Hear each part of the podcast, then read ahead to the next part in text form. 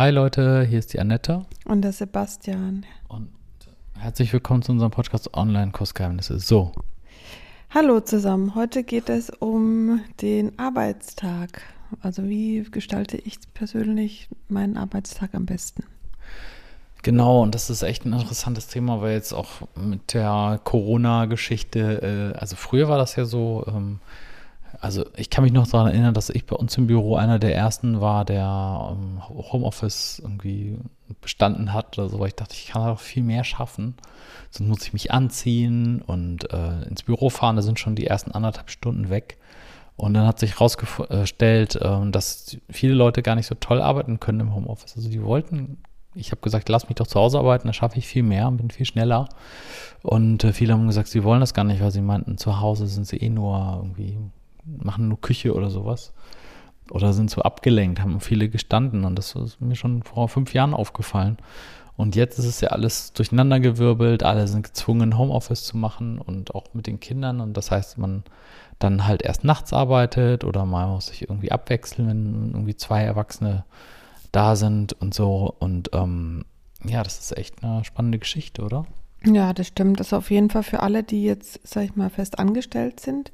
Ich meine, anders war es ja noch nie für Leute, die ja selbstständig sind, weil die ja auch immer zu Hause arbeiten, sozusagen. Ja.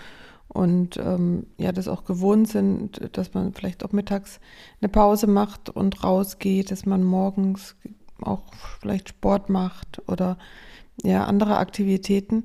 Weil ich meine, wenn jemand sonst halt gewohnt ist, jeden Tag in die Arbeit zu gehen, dann klar, dann ist man so oder so gezwungen, rauszugehen und so weiter. Und diejenigen, die jetzt halt den, also Homeoffice merken, merken, dass es da halt doch einen gewaltigen Unterschied gibt. Ja, und ich würde mal sagen, für diejenigen, die ja schon eh selbstständig waren, für die ist es ja schon auch bisher nichts äh, Neues sozusagen. Ne? Die, mhm äh, da kenne ich halt auch viele, die machen dann halt auch wirklich regelmäßige ähm, Routinen, mhm. die dann eben wichtig sind. Ja, dass man halt, wenn man selber da ist, damit man eben nicht in der Küche die ganze Zeit aufräumt oder so und auch zum Arbeiten kommt, ist es eben wichtig, dass man sich morgens eine Morgensroutine macht, meines Erachtens, und auch mittags eine Routine, dass man da halt effektiver ja vorankommt. Ja, und ich merke das auch, wenn ich dann, also wenn ich halt mit die Kinder irgendwo hinfahren muss, dann, dann geht es mir viel besser, weil ich gezwungen bin, rauszugehen und bin dann danach auch produktiver. Klar, dann bin ich mal eine Stunde nicht erreichbar oder so. Aber danach, äh, ne, also meine Kollegen zum Beispiel wissen das auch. Und bin, das mit den Online-Kursen, das ist ja dann an so eine, an so eine Randposition gedrängt, ne, für uns mit Corona. Das macht man dann halt mal zwischendurch oder also mal irgendwann nach Feierabend oder mal am Wochenende oder mal an einem freien Tag oder so. Also das finde ich auch cool, dass ich dann da nicht so darauf angewiesen bin, dass ich das halt jederzeit runterschreiben kann, runterschrauben kann. Und das ist ja wirklich ein echtes passives Einkommen dann, ne? Mhm. Genau, oder am Wochenende abends, wie auch immer, kann man das natürlich machen. Aber wenn man es Vollzeit macht oder hauptberuflich, mhm ähm, macht man es halt nur einen ganzen Tag. Das geht ja genauso. Aber äh, wichtig finde ich einfach, dass man ähm, ja sich eine bestimmte Routine setzt. Also, dass man morgens früh aufsteht und dann beispielsweise entweder ja rausgeht, joggen oder Yoga. Ich mache in der Regel Yoga morgens. Ja. Und äh, um da einfach mal, sag ich mal, ein bisschen Abstand zu kriegen ähm, von einem Arbeitstag und dann halt ja. voll anfängt. Und dann ist eigentlich auch ein anderer guter Tipp, finde ich, dass man sich wirklich vornimmt oder Ziele setzt, auch für den Tag und auch für die Woche dass man einfach dran bleibt und nicht dann irgendwie im Laufe des Tages oder der Woche dann auf einmal ganz viele Dinge vergisst.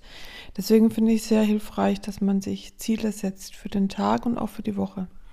Ja, das finde ich auch. Also ich schreibe mir immer sehr, sehr viel auf. Also ich schreibe immer ganz genau, wo bist du dran, äh, wo willst du hin? Also wirklich sehr, mache mir ganz viele Notizen teilweise, also mehr als nötig, weil es einfach dann mehr Spaß macht, alles nochmal aufzuschreiben und nochmal zu sortieren im Kopf.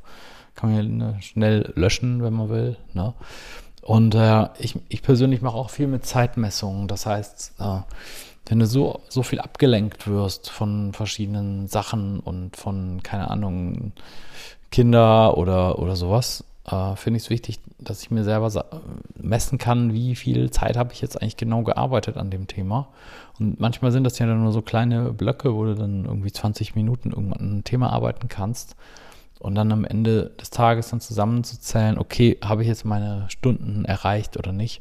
Das gibt mir dann ein gutes Gefühl, dass ich weiß, okay, heute war ein erfolgreicher Tag. Mhm.